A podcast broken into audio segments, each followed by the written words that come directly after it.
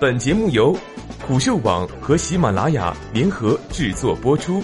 虎嗅网：一个不善于嗅闻气味的商人，不是一头好老虎。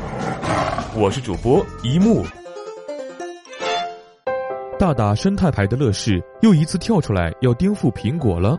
乐视贾跃亭发布了一份公开信，围绕乐视四幺四硬件免费日活动推广和论证为什么卖硬件的厂家都该被淘汰，而未来是属于生态的。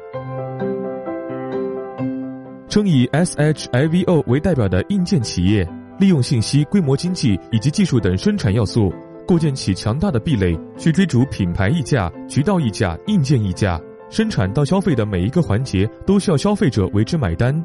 贾跃亭称这是一种博傻行为，乐视是不屑的，号称要排除价格，重新定义硬件价值。作为以用户价值为核心目标的全新互联网生态企业，我们不会效仿他们一样逐水草而居。从一开始。乐视就坚持站在全球角度，服务全球用户，共享生态世界。所以，我们要顺应互联网生态时代的趋势，主动完成价值的迁移。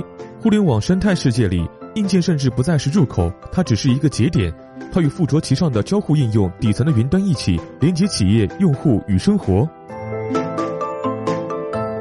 乐视近期的一系列宣传，都在为四月十四日的硬件免费日以及四月二十日的新品发布会造势。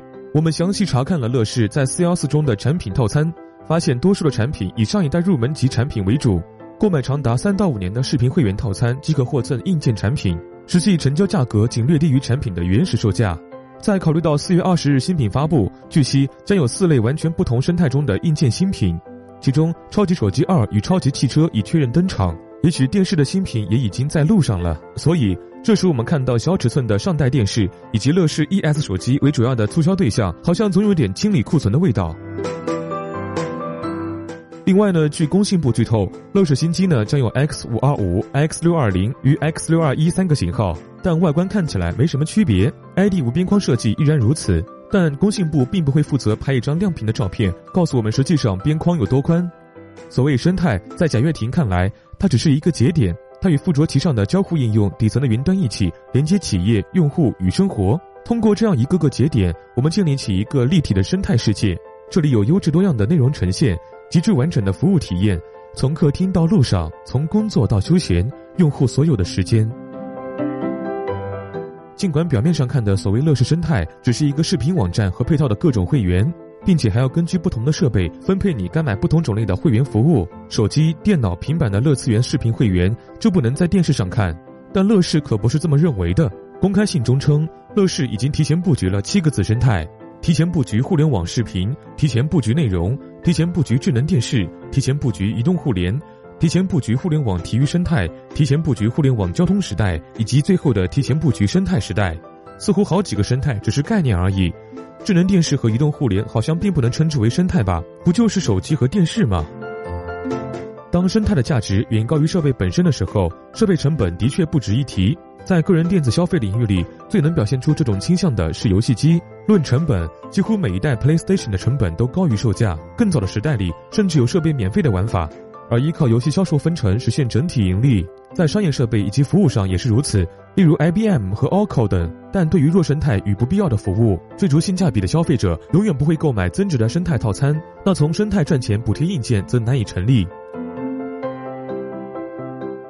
以低于成本售卖的乐视手机，消费者只买裸机，不需要订阅视频会员。号称不赚钱的电视，消费者可能只要一片显示质量可靠的大面板来接机顶盒游戏，甚至电脑主机当个显示器。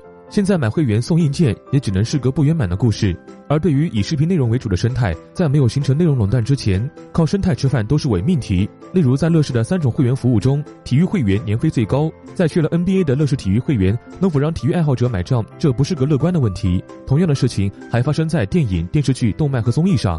乐视去年有着优秀的电视剧布局，几乎放弃了动漫独家内容引进，不同的侧重点将意味着整个乐视视频将形成固化的用户群。并希望在这小部分中先实现垄断性的控制。对消费者而言，现有的视频内容多加绝对的情形，可能意味着必须重复购买包月包年的会员。视频站并不会喜欢将某一剧、某一场电影或某一个联赛单独售卖的没有用户粘性的模式。这与 iTunes 按曲售卖的模式和包月的流媒体音乐之间竞争不同。未来的市场垄断地位则诱惑着多级的竞争者加大现阶段的投入，并使现阶段多级竞争的格局维持下去。这些对手们可没有打着硬造生态的大旗，单纯只是买版权换会员而已。别的平台的着眼于眼前的小算盘，可能会不断击中乐视生态的死穴，大概会是这样。